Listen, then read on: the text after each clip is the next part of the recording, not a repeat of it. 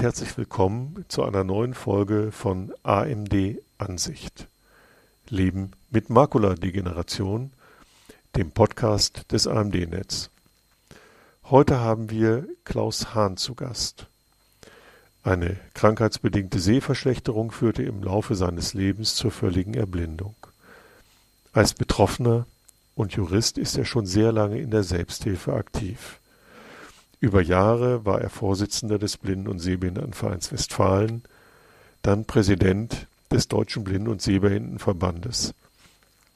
Gewürdigt wurde sein Engagement mit der Ehrenmitgliedschaft dieser beiden Selbsthilfen, also dem Deutschen Blinden- und Sehbehindertenverband und dem Blinden- und Sehbehindertenverein Westfalen-Lippe. Wir möchten uns heute mit ihm über das Thema Hörbüchereien unterhalten welche Tipps er für das Schmökern mit den Ohren hat und was er daran so besonders schätzt, davon berichtet er in unserem heutigen Podcast. Ich wünsche dir jetzt ganz viel Spaß beim Reinhören. Lieber Klaus Hahn, heute geht es um Tipps für die Hörbücherei. Was mir wichtig ist, ganz am Anfang unseren Zuhörern auch mitzuteilen, wir kennen uns seit mehr als einem Jahrzehnt gut aus verschiedenen Begegnungen und deswegen, wir sind per Du miteinander und das werden wir auch im Rahmen dieses Podcasts so bleiben. Ich weiß, genau, das machen wir so. Ist. Also ja. von daher kämen wir jetzt auch schon zu einer kurzen Vorstellung von dir und die muss ich nicht machen, sondern das kannst du gut selber. Ja, mein Name ist Klaus Hahn. Ich bin mittlerweile 72 Jahre alt, bin blind, äh, durch eine fortschreitende Sehbehinderung im Laufe meines Lebens erblindet und viel in der Selbsthilfe unterwegs gewesen und auch jetzt noch unterwegs. Und unter anderem bin ich Gründungsmitglied vom AMD-Netz e.V. Von Anfang an sozusagen mit dabei. Jetzt haben wir heute ein Thema, wo man sich ja auch fragen kann, ist das schon aus der Welt gefallen? Hörbücherei? Nicht? Wir haben alle möglichen Streamings und sonstiges, die wir nutzen können, aber ähm, da gibt es doch ganz gezielt eine Hörbücherei für blinde und sehbehinderte Menschen. Und ja, vielleicht, dass du mal etwas erläuterst darüber, was Hörbüchereien vielleicht mal waren und äh, was sie heute sind und wer sie nutzen kann. Hörbüchereien sind Organisationen, die auf äh, Initiative der Selbsthilfe blinder und sehbehinderter Menschen Bücher vertonen. Ja, vertonen ist vielleicht äh, der falsche Ein Ausdruck. Es werden Bücher aufgesprochen, äh, damit man sie eben hören kann. Also Literatur oder auch Informationen aufnehmen mit den Ohren, wenn es mit den Augen nicht mehr geht. Das bedarf einer bestimmten Technik, damit man als Nutzer auch wirklich gut mit äh, so einem Hörbuch umgehen kann. Dass man also beispielsweise äh, kapitelweise navigieren kann, dass man Abschnitte überspringen kann, dass man wieder zurückspringen kann, sich Lesezeichen setzen kann. Das heißt, wir haben also zwei Schritte. Der eine Schritt ist, dass das Buch aufgesprochen wird.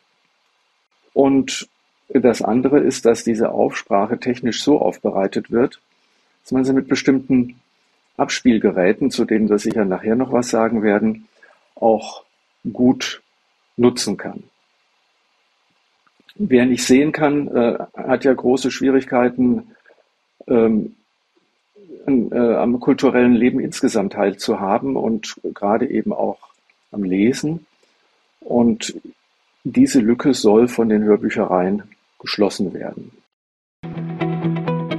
Also ich stelle mir jetzt vor, dort liest irgendjemand, der eine gute Stimme hat und der, ja, dem man auch gerne zuhören mag, der liest also irgendein Buch vor und das kannst du dir dann als Nutzer anhören. Also so verstehe ich das. Genau. Die Sprecherinnen und Sprecher, die das machen, die werden sorgfältig ausgewählt. Das sind äh, Menschen, die ähm, spezielles äh, Sprachtraining haben, Sprecherziehung, Schauspielausbildung, Äh, sowas in diese Richtung, das ist ziemlich offen. Es genügt nicht, wenn jemand sagt, ach, ich würde gerne mal einem blinden Menschen was vorlesen und ich lese gern äh, Bücher und so und dann lese ich eben auch laut. Äh, das reicht nicht. Es ist schon wirklich eine anspruchsvolle Aufgabe, die da wahrgenommen wird. Klingt spannend. Also ich denke jetzt so dran, das könnte ja auch für Sehende von Interesse sein, wenn sie mit dem Auto unterwegs sind, eine lange Tour haben, im Stau stehen oder so. Wer kann denn diese Hörbüchereien nutzen? Die Hörbüchereien nutzen kann jeder, der nicht in der Lage ist, mit Büchern umzugehen, in Büchern zu lesen. Das klingt jetzt ein bisschen verdrechselt. Der Ursprung ist wirklich für blinde und sehbehinderte Menschen. Aber es gibt ja auch Menschen, die aus anderen Gründen keine Bücher handhaben können. Aufgrund äh, einer äh, körperlichen Beeinträchtigung, äh, dass die, die Beweglichkeit oder die Feinmotorik der Hände gestört ist und so und das, oder dass man einfach das Gewichtswegen Buch nicht halten kann. Und seit einigen Jahren ist die äh, Nutzung der Hörbücherei offiziell auch für diese Menschen offen. Und wie erhalte ich so Zugang? Also wenn ich jetzt betroffen bin oder ich bin Angehöriger von einem Menschen, der betroffen ist oder Freund, wie kann ich das regeln, dass ich Zugang bekomme zu einer Hörbücherei? Gibt es mehrere Wege. Der einfachste Weg ist die Kontaktaufnahme telefonisch. Und man kann sich da anmelden, man erhält eine Hörernummer, die den Zugang dann ermöglicht. Und das Ganze ist auch kostenfrei. Die Hörbüchereien werden im ganz Wesentlichen durch Spenden der Hörerinnen und Hörer finanziert. Wenn ich registriert bin, meine Hörernummer habe, kann ich mir aus dem Katalog äh, Bücher aussuchen. Es sind bundesweit bei allen Hörbüchereien zusammen äh, ungefähr 100.000, 110.000 Titel verfügbar. Der Bestand wird ständig erweitert. Und was zurzeit jetzt auch genutzt werden kann, äh, ist, äh, dass die kommerziellen Hörbücher, die man also im Buchhandel kaufen kann, auch aufbereitet werden äh, in der Hörbücherei, äh, um sie wirklich gut navigieren zu können. Ohne dass man jetzt im Abspielgerät irgendwas sehen kann auf dem Display, wenn ich zurückspringen will, vorspringen will und so weiter. Bevor wir noch so auf die technischen Details kommen, ja, welche Angebote gibt es denn in den Hörbüchereien? Du sprachst gerade von 110.000, die im Moment, auf die ein Zugriff möglich ist. Ähm, das sind alles Bücher, das ist Literatur wahrscheinlich aus den verschiedensten Bereichen. Aber äh, ich bin ja möglicherweise auch an aktuellen Informationen interessiert, die äh, Hintergrundinformationen über das, was eher in Zeitungen oder in Journalien steht. Wie sieht es damit aus? Vielleicht gebe ich mal einen Überblick über die Hörbüchereien, die wir in Deutschland überhaupt zur Verfügung haben, die auch ein bisschen immer so ihre Schwerpunkte haben. Mhm. Fangen wir mal mit der Westdeutschen hier in Münster an. Die ist in Anführungsstrichen zuständig äh, für die Bundesländer Nordrhein-Westfalen, Rheinland-Pfalz und Saarland. Wird wie die meisten anderen auch von der Selbsthilfe getragen, also von den Blinden- und Sehbehindertenvereinen dieser Bundesländer, von Stiftungen, die da auch Mitglied sind. In Münster werden sehr viele Bücher aufgesprochen, die meisten äh, in der jährlichen Produktion, durch alle Genres durch. Das ist das eine große Standbein. Das andere ist Zeitschriften. Es werden Zeitschriften oder Auszüge aus Zeitschriften aufgesprochen. Das ist dann unterschiedlich. Äh, die, die Wochenzeitung Die Zeit ist hier in Münster sozusagen das Flaggschiff, das Diabetes-Journal auch äh, andere Zeitschriften, so wie, wie äh, Brigitte. Das ist ein ziemlich breites Spektrum. Und dann ist an Münster noch angeschlossen die früher selbstständig agierende Aktion Tonbandzeitung. Da bezieht man letztlich auch hier über die Hörbücherei bis zu 40 äh, Publikationen. Das können Lokalzeitungen sein, die von der örtlichen Selbsthilfe in Auftrag gegeben werden. Das äh, ist ein äh, Magazin mit äh, Kochrezepten und wo es um kulinarische Themen geht. Das ist ähm, eine Zusammenfassung aus Stiftung Warentest mit Produktinformationen, Testergebnissen und dergleichen mehr. Kann man gar nicht alles aufzählen, so groß ist das Spektrum. Eine geschichtliche Fachzeitschrift, die äh, erscheint. Die Norddeutsche Blindenhörbücherei hat außerdem noch eine Blindenschriftabteilung, wo man sich also Bücher in Punktschrift ausleihen kann. Aber äh, was Hörbücherei, Hörbücher angeht, haben sie ein ähnliches Spektrum, wie ich es gerade erwähnt habe. Ist, äh, die Produktion ist etwas weniger. Die Struktur ist ähnlich. Die Prozedur, um Mitglied zu werden, um Hörerin oder Hörer zu werden, ist die gleiche, wie ich es vorhin schon beschrieben habe. Dann gibt es in Berlin eine Hörbücherei. In München gibt es die Bayerische äh, Blindenhörbücherei. In Trier gibt es eine, die von der katholischen Kirche getragen ist. Die heißt, glaube ich, Stimme der Hoffnung oder inzwischen Neudeutsch Hope, ähm, die mehr kirchliche, geistliche Literatur produzieren. Dann gibt es noch zwei große, die ein bisschen eine Sonderstellung haben. Das eine ist die Deutsche Blindenstudienanstalt in Marburg mit der Deutschen Blindenhörbücherei. Der Schwerpunkt in Marburg war immer und äh, ist es in Teilen heute noch die Produktion von wissenschaftlicher Literatur für Studierende und sonst auch mehr Sachbücher, aber es gibt auch eine Menge von, von äh, Belletristik.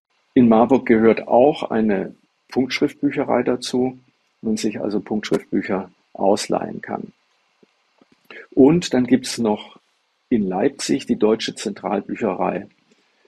Äh, heute heißt Deutsches Zentrum für barrierefreies Lesen, DZB. In Leipzig gibt es dann eben auch noch, ähm, was glaube ich hier für unsere Hörerinnen und Hörer ganz wichtig ist, die Möglichkeit, sich Texte in Großdruck erstellen zu lassen. Wer das noch lesen kann, aber normales, normale Schrift ist zu klein, kann sich dort äh, mit vergrößerter Schrift auch Literatur besorgen. Die muss man einzeln bestellen und das kostet dann allerdings auch was.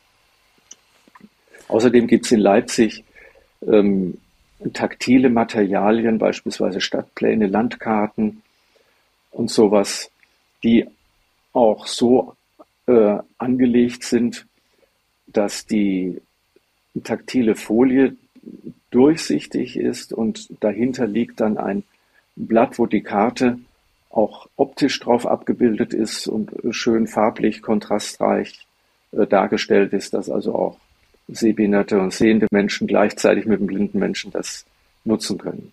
Und alle zusammen sind organisiert in äh, einem Dachverband, der heißt Medibus, Medienversorgung für blinde und sehbehinderte Menschen. Die steuern beispielsweise zentral, wo welche Bücher aufgesprochen werden, damit man nicht nebeneinander herproduziert, weil wenn irgendwo ein Bestseller erscheint, dann rennen natürlich alle los und wollen äh, den auch als Hörbuch umsetzen. Das wird über Medibus gesteuert. Die Zentrale von Medibus ist in Marburg und ähm, die Hörbüchereien melden sich und sagen, wir möchten äh, dies und möchten jenes machen. Und das wird dann entsprechend verteilt. Auch ähm, nach den Möglichkeiten, die man bei Sprecherinnen und Sprechern hat, ist es ja auch wichtig bei der Aufsprache, dass wenn das Bücher sind, äh, die von ausländischen Autoren stammen, mit ausländischen Eigennamen, oder mit fremdsprachlichen Passagen, die zwischendrin sind, dass das vernünftig ausgesprochen wird. Ist ganz schrecklich, wenn Sie ein Buch hören, das, sagen wir mal, in Russland spielt und die Sprecherin oder der Sprecher ist nicht in der Lage, die äh, Eigennamen immer gleich und möglichst natürlich auch richtig auszusprechen. Ähm, und da gucken die Hörbüchereien schon drauf, wen haben wir da mit den entsprechenden Kenntnissen. Ach, ist der Wahnsinn, welche, ja, welche Breite angeboten wird im deutschsprachigen Raum. Äh, heißt das so konkret, ich könnte aber auch, wenn ich in, im Münsterland lebe, zu einer anderen Hörbücherei gehen, weil die dort ganz bestimmte Bücher, Fachliteratur haben, die mir in Münster nicht angeboten wird? Das ist eine Möglichkeit. Die andere Möglichkeit ist aber, sich das Ganze auch über Münster auszuleihen im Wege der Fernleihe. Ich habe äh, gerade kürzlich ein Buch mir äh, ausgesucht, das Münster nicht vorrätig hat, das in Marburg äh, aufgesprochen wurde. Das ist mir hier besorgt worden und äh, ich hatte ein paar Tage später das Buch hier zum Anhören zur Verfügung. Das Buch wird seither, dadurch, dass ich diese Initiative sozusagen gemacht habe, auch in Münster im Katalog geführt. Das heißt, wenn jetzt noch ein zweiter Mensch kommt, der das haben möchte, dann muss diese Prozedur nicht wiederholt werden, sondern dann ist das schon im Bestand hier vorhanden. Das klingt natürlich zum einen wirklich sehr, sehr aufwendig. Zum anderen äh, kann ich mir vorstellen, dass das eben nicht mit einem Kassettenrekorder geht oder mit, ich brauche ja irgendeine technische Voraussetzung dafür. Und welche sind das? Das ist heute äh, sinnvollerweise ein spezielles Abspielgerät. Das Format, in dem die Bücher heute produziert werden, heißt DAISY. Das ist eine englische Abkürzung, weil DAISY ist ein internationaler Standard. Das heißt, die Tonaufsprache wird durch zusätzliche Signale, die während der Aussprache gesetzt werden, strukturiert. Es ist ein festgelegter Standard, nach dem die Hörbüchereien verfahren müssen. Da gehört nicht nur dazu, dass vorher gesagt wird, was es für ein Buch ist, die bibliografischen Angaben gemacht werden, die, die ISBN, der Verlag, das Erscheinungsjahr und sowas, Name von Sprecherin oder Sprecher.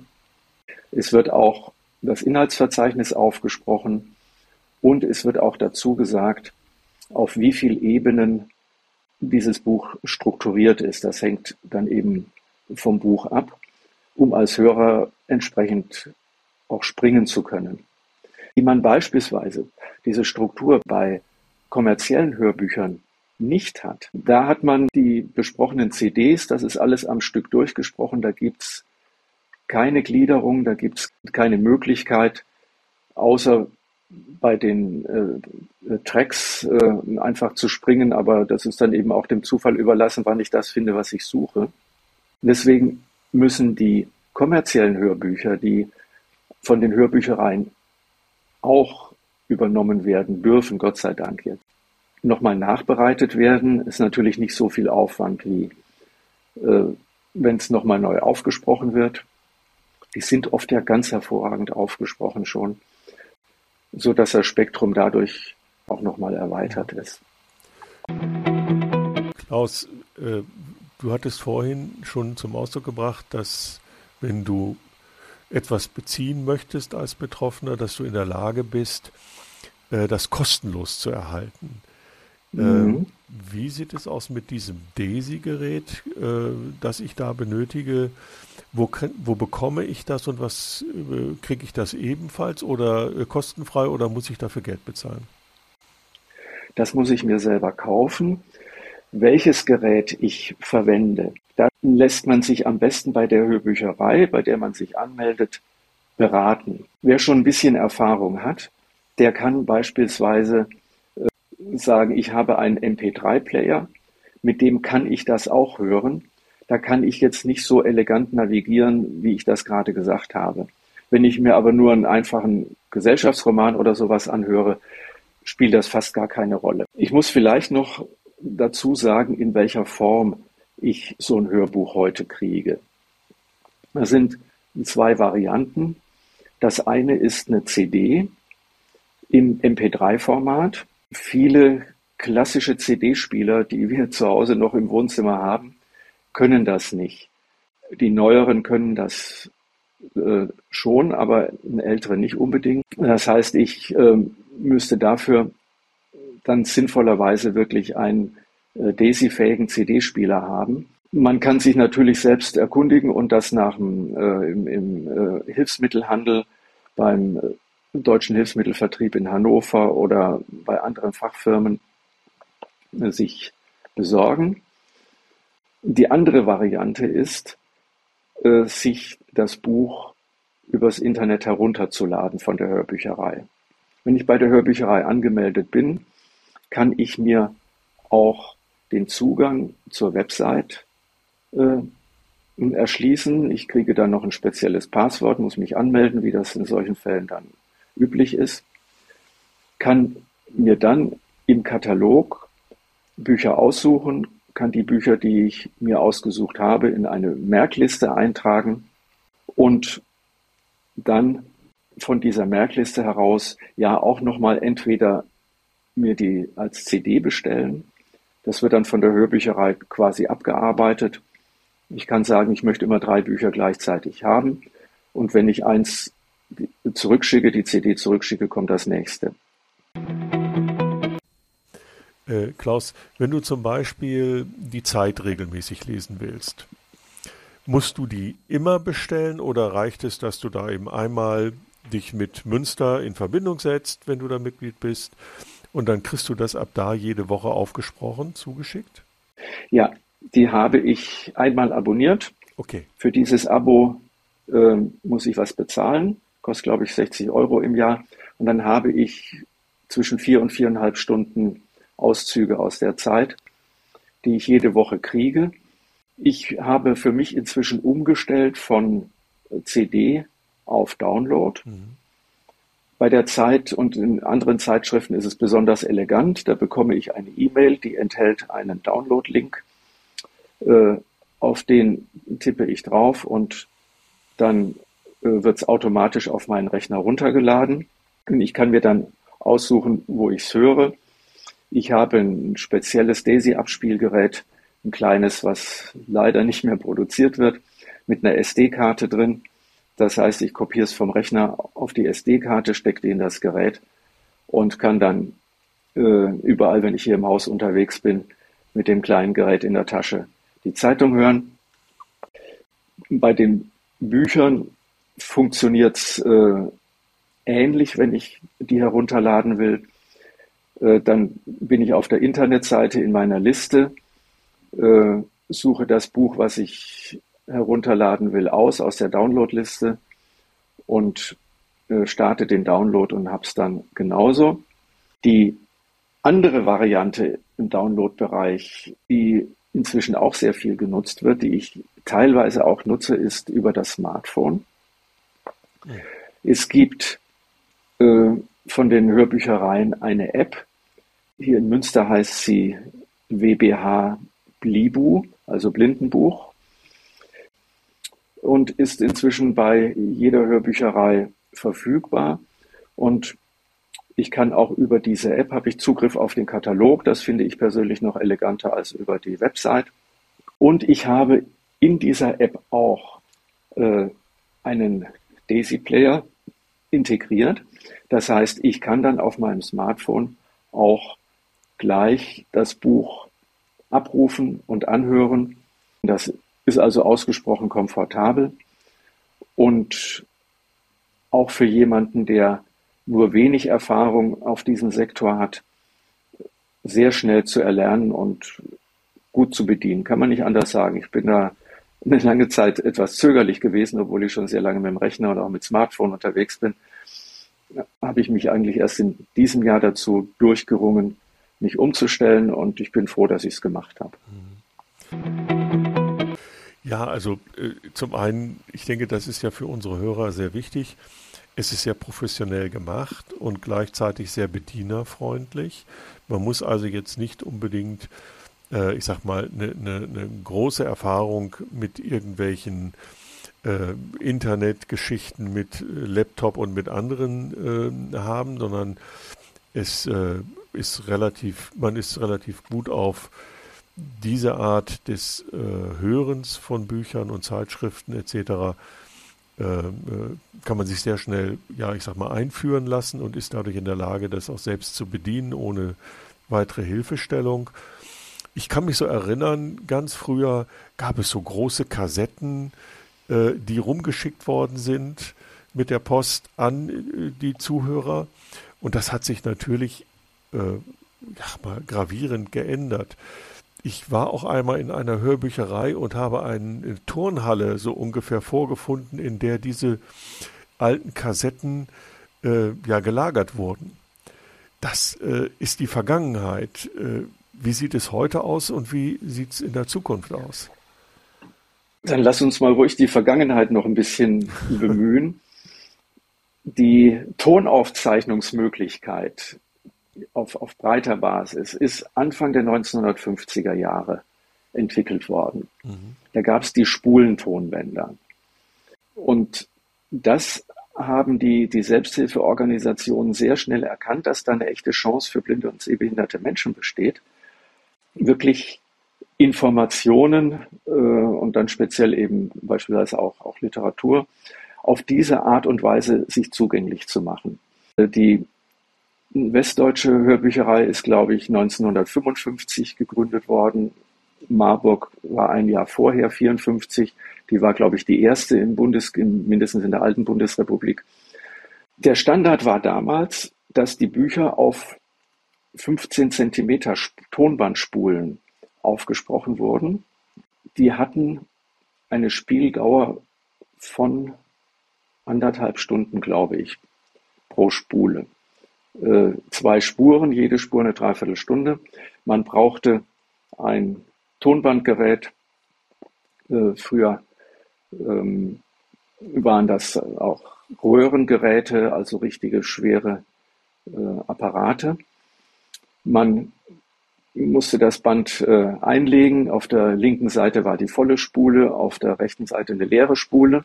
Dann hat man sich die äh, erste Spur angehört, dann hat man dann war die, die rechte Spule voll, die hat man dann entnommen, hat sie rumgedreht, nach links gelegt, die leere Spule nach rechts und dann ging das Ganze zurück. Nach dem Abhören war das Band dann wieder auf der Originalspule. Dann hat man die weggepackt und die nächste Spule rausgenommen.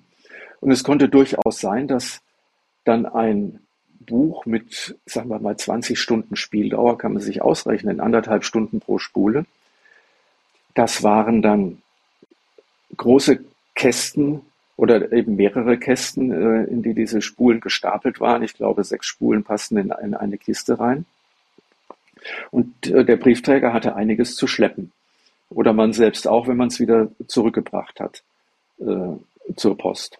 Ich habe das noch äh, bis in die 1980er Jahre, glaube ich, Ende der 70er Jahre auch äh, so gemacht. Und dann kam die Kassette, die Tonkassette, wo das alles schon viel, viel kleiner war und wo die Hörbüchereien sich dann eben Spezialversandboxen äh, haben beschaffen lassen, wo sechs Kassetten äh, in eine Box gingen, flach, die man in einen Briefkasten stecken konnte, äh, so dass man es nicht immer zum Postamt tragen musste. Auch ein großer Fortschritt. Und wie du richtig gesagt hast, diese äh, Boxen wurden in den Hörbüchereien gelagert. Es gab nämlich früher aus urheberrechtlichen Gründen die ganz strenge Auflage, dass Bücher äh, nur in sechs Kopien vorhanden sein durften. Und das bundesweit. Wenn also ein Bestseller gerade auf dem Markt war und der war dann auch schon aufgesprochen, gab es riesenlange Wartelisten. Und ich kann mich erinnern, ich habe auf ein Buch einmal elf Jahre gewartet, bis ich dann endlich dran war, es zu kriegen. Der Börsenverein des deutschen Buchhandels war da auch sehr streng und äh, das Ganze beruhte nicht auf irgendeiner gesetzlichen Berechtigung, sondern auf einer vertraglichen Absprache von Medibus mit dem Börsenverein des deutschen Buchhandels. Und Es mussten Lizenzgebühren bezahlt werden, die waren zwar nicht sehr hoch, aber es drohte immer, wenn es irgendwelche Missbräuche gegeben hätte, dass äh, dieser Vertrag gekündigt worden wäre und dann hätte man salopp gesagt auf dem Schlauch gestanden. Deswegen wurde das schon strikt gehandhabt. Die Hörerinnen und Hörer müssen sich übrigens auch heute noch verpflichten, äh, diese Aufsprachen nicht äh, irgendwie öffentlich abzuspielen und nicht, nicht anderen Leuten zur Verfügung zu stellen, die nicht berechtigt sind. Dann kam um das Jahr 2000 die CD. Das war dann auch der Wechsel von der analogen Aufsprache in die digitale. Für die Hörbüchereien bedeutete das eine neue Studiotechnik, digitale Aufnahmetechnik und äh, natürlich auch viel mehr Möglichkeiten, die Aufsprachen dann zu bearbeiten, zu korrigieren und so weiter. Und da auf eine CD im MP3-Format unglaublich viel draufpasst, ja, da kann man, ich glaube, 40 Stunden Abspieldauer äh, drauf unterbringen. Ist das Ganze natürlich noch viel kleiner und noch handlicher geworden. So eine CD kommt auch in eine spezielle Kunststoffbox und dann habe ich aber pro Buch nur noch eine Box und nicht eine Schubkarre voll Kästen. Das ist also eine Entwicklung von 50 Jahren, äh, die da ganz äh, deutlich ist. Die Zukunft, die geht in Richtung Download. Die Hörbüchereien bieten bereits jetzt noch außer der CD an, dass ich als Nutzer äh, eine SD-Karte oder einen USB-Stick hinschicken kann und kriege da fünf, sechs, sieben Bücher draufgespielt, je nach meiner Bestellliste, nach meiner Vormerkliste und kriege das dann zugesandt und dann bin ich erstmal für eine Weile beschäftigt und die Bücherei muss dann dafür eben gar nichts mehr vorhalten.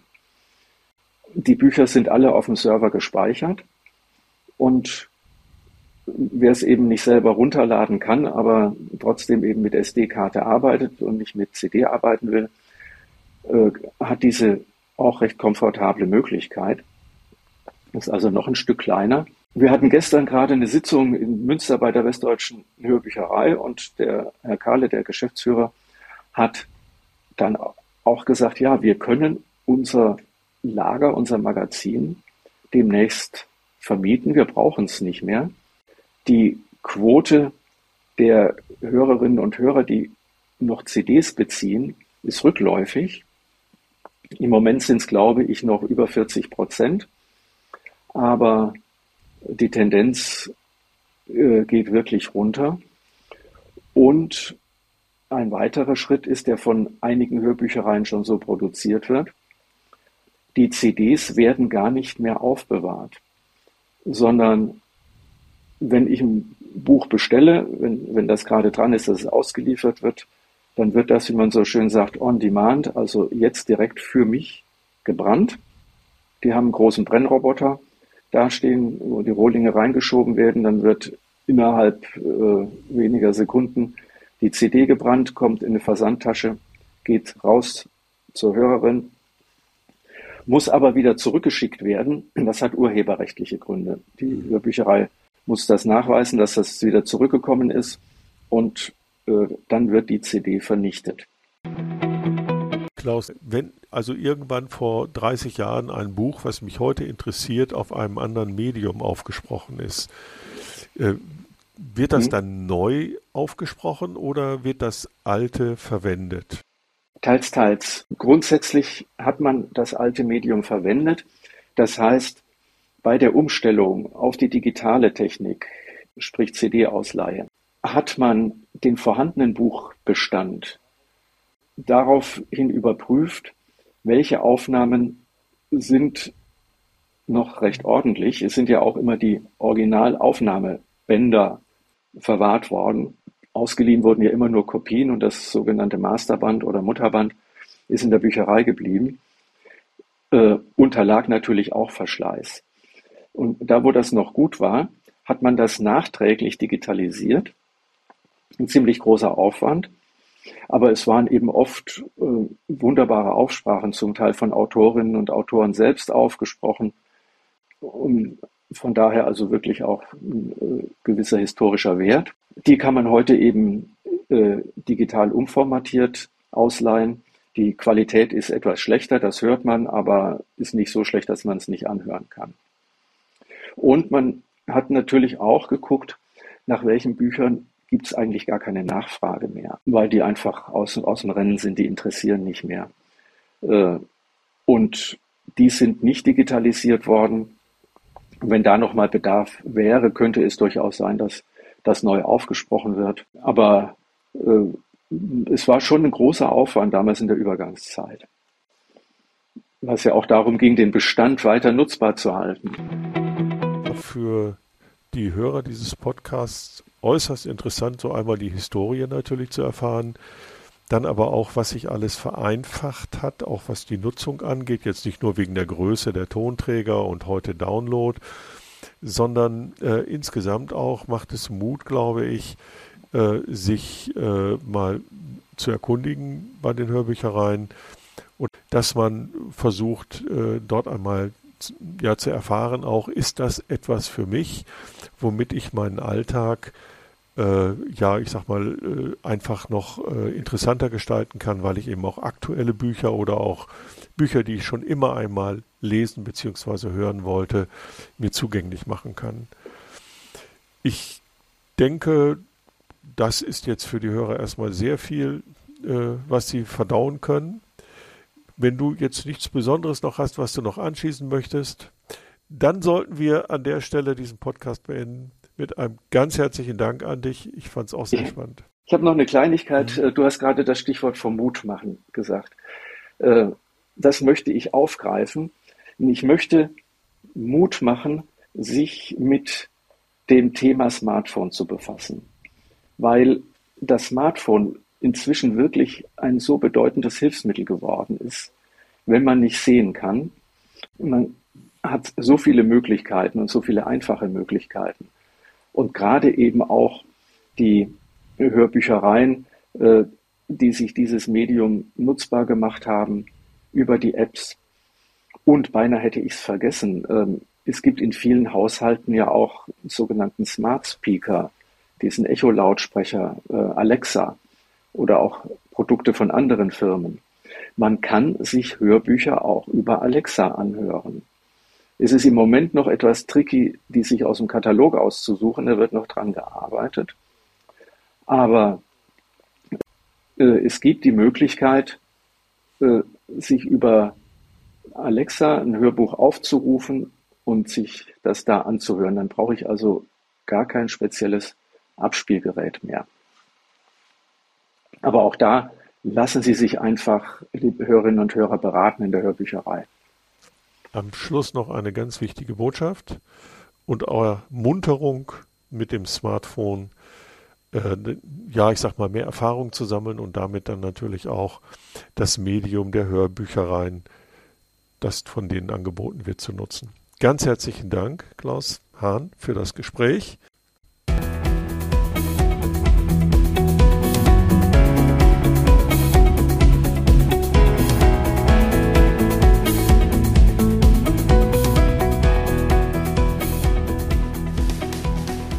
Zuhörerin, lieber Zuhörer, wir hoffen, dass dir auch diese Folge unseres Podcasts AMD Ansicht Leben mit Makuladegeneration gefallen hat. Alle Informationen zu dieser Folge findest du auch in den Shownotes. Abonniert gerne unseren Podcast, wenn ihr keine Folge mehr verpassen möchtet. Bis zum nächsten Mal.